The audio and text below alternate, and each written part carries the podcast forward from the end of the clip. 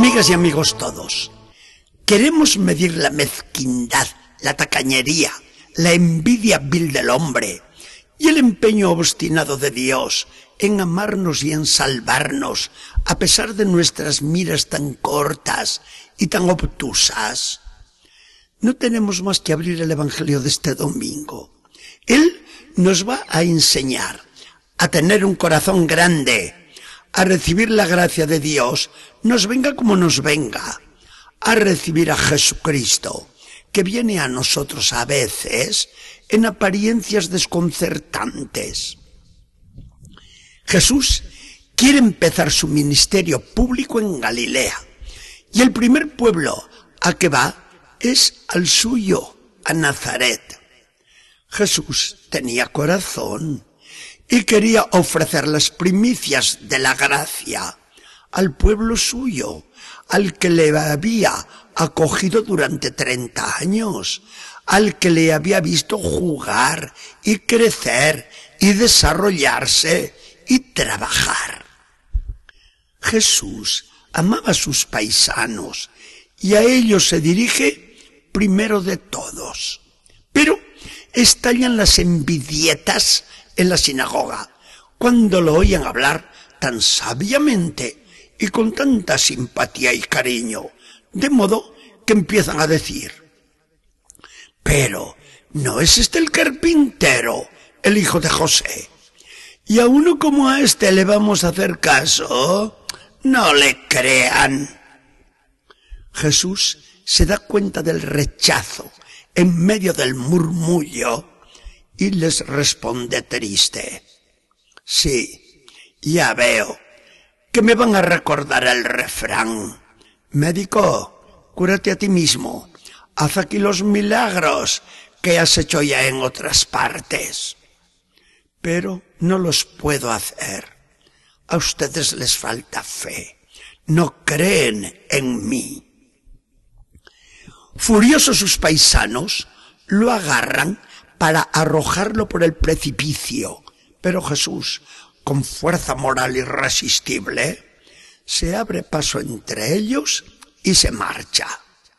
En su corazón, aunque no lo diga el Evangelio, debió decirse Jesús, qué lástima.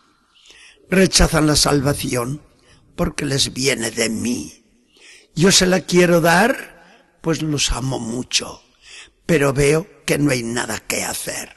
Me voy, que en otras partes la recibirán mejor. Así fue entonces. Y ahora nos preguntamos, ¿se repite hoy esta escena en el mundo? Jesucristo viene a traernos la salvación, pero sus apariencias no agradan. Si no se acomoda a nosotros, nosotros no nos acomodaremos a Él. Se le ponen condiciones a Jesucristo. Y la primera de todas, la misma que le pusieron sus paisanos de Nazaret. Que haga milagros. Y los milagros, a decir verdad, escasean mucho en la iglesia. Lo que Jesucristo pide es fe. Y la fe es una aceptación de Jesucristo sin ver milagros. Es una aceptación incondicional de su persona. Es curioso a este propósito lo que ha pasado muchas veces en las asambleas carismáticas. Da gusto ver cómo esos hermanos nuestros rezan, cantan, crecen en la fe, en el amor y en toda su vida cristiana porque esto es la renovación carismática.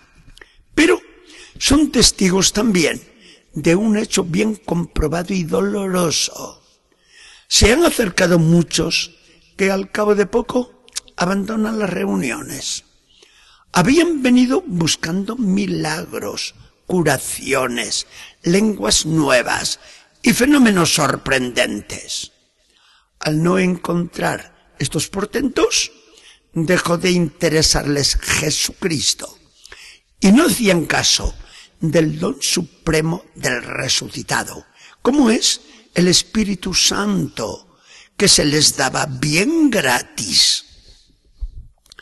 Falta entre nosotros la convicción que nos quiere dar Jesús con aquella su reprensión a Tomás, el obstinado ante sus compañeros que le aseguran haber visto al Señor. Tomás, Tomás, tú crees porque has visto.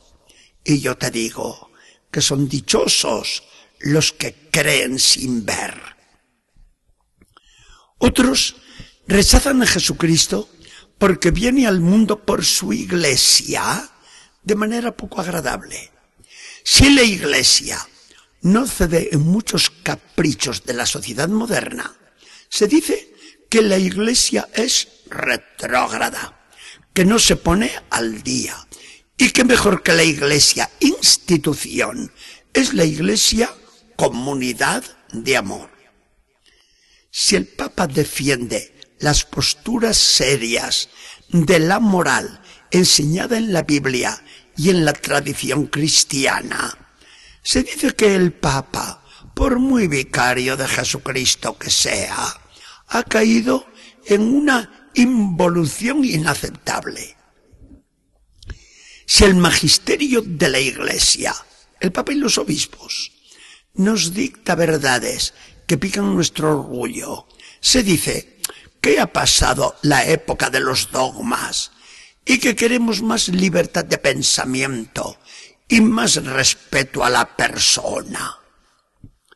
Si los sacerdotes, religiosas o laicos comprometidos se dan a los pobres o colaboran con amor con los ricos y las autoridades, no se hacen esperar los comentarios. Unos dicen, la Iglesia una revolucionaria.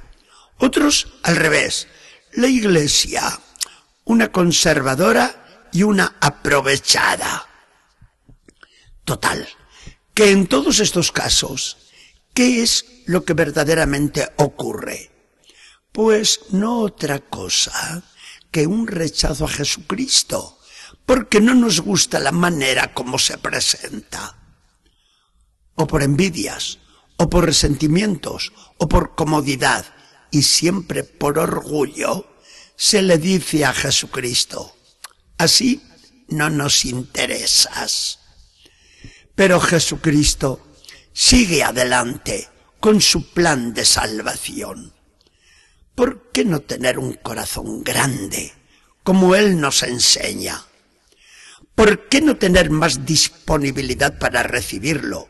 Nos gusten o no nos gusten sus apariencias y sus exigencias. Jesús, que vienes a nosotros lleno de amor, con corazón manso y humilde.